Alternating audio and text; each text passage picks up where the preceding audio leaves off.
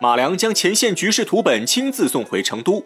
诸葛亮看后大惊失色，质问马良是何人出此主意，让他回去禀告刘备，务必要力斩此人。马良不解其意，当场懵逼，无奈告诉诸葛亮，移营扎寨之事全是刘备独断专行，没有旁人献计。真要按诸葛亮之言回复的话，那刘备就只能自裁了。诸葛亮这才知道，一切都是刘备出的馊主意。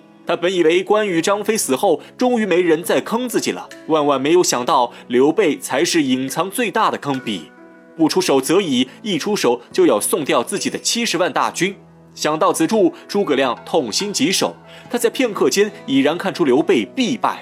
眼看马良还是一副小白模样，诸葛亮无奈为其解释：包原习左处安营扎寨，自古以来都是兵家大忌。这里的包指的是草木丛生的地方，原是地势高旷的地方，习是洼地沼泽潮湿的地方，阻是行动受阻碍的地方。全句的意思就是在这四个地方安营扎寨，必然会招致大败。此时，刘备将所有兵马驻扎在密林之中，一旦遇到火攻，大军将死无葬身之地。而且，刘备还将大军连营七百里，此等作战方法真的是闻所未闻，愚蠢至极。不仅主将军令传达不及时，而且首尾难以兼顾。一旦敌人来袭，大军必然会乱成一团，各自为战，根本无法有效拒敌。诸葛亮越说越气，他仿佛已经看到了七十万蜀军在大火中挣扎的惨状。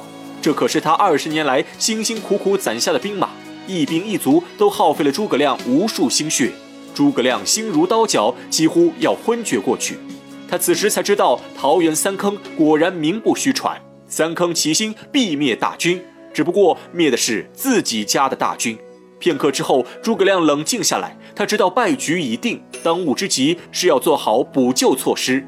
他让马良星夜赶回萧亭，如果战端未开，就赶紧劝说刘备移兵别处。万一马良回去时大军已现绝境，诸葛亮让马良护着刘备撤往白帝城避难。他已在于富浦一带布下十万伏兵，可暂时拖住陆逊追兵。马良听后，急忙领命离去。司马昭与父亲配合默契，当下话锋一转，已经说起日常琐事，再不谈军国大计。诸葛亮担心刘备安危，让马良赶回萧亭之后，又派马谡带领两千兵马赶往于富浦布置八阵图，阻挡陆逊。临别前，还交给马谡一个木盒，让他放在阵中，直言这是自己交给陆逊的一个礼物。马谡奉命离去。接着，诸葛亮又从西川换来赵云，让他率领一万骑兵，星夜赶往萧亭前线，护着刘备撤往白帝城。赵云领命离去，诸葛亮将一切安排妥当后，心中许愿刘备能逃过此劫，平安归来。明月高悬，万物寂静，一支火箭突然破空而出，撕裂整片夜幕。东吴大军早已蓄势待发，看到火箭信号，立刻发起进攻，万支火箭齐发。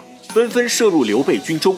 天气炎热，树木本就易燃，刘备所处之地又是密林，转眼之间，整片山林已经燃起熊熊大火。刘备七十万大军身陷火海，上天无路，入地无门，一时间死伤无数。昔日赤壁之战的惨状在刘备身上再度重现。眼看刘备军中大乱，韩当率兵发起冲锋，直攻刘备中军营帐，是要生擒刘备建功。刘备睡梦之中被火光惊醒，起身出帐查看，目光所及之处已是一片人间炼狱。蜀军在大火中哭天喊地，哀嚎声不绝于耳，地下已躺满无数焦尸。刘备见此情景，当场呆若木鸡，整个人似已失去灵魂。他万万不敢相信，自己的七十万大军竟然在弹指间就灰飞烟灭。他还想召集士兵拼死抵抗。可惜火光冲天，战线太长，刘备的命令根本无法传出十米之外。眼看东吴将士都冲着自己涌来，刘备怒火攻心，已经丧失理智，拔剑上前就要深入敌军之中。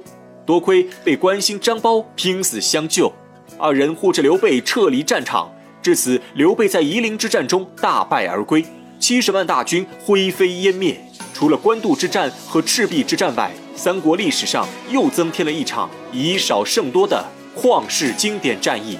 陆逊十年磨一剑，一战名震天下，而刘备也终究为他的轻敌大意付出了惨痛的代价。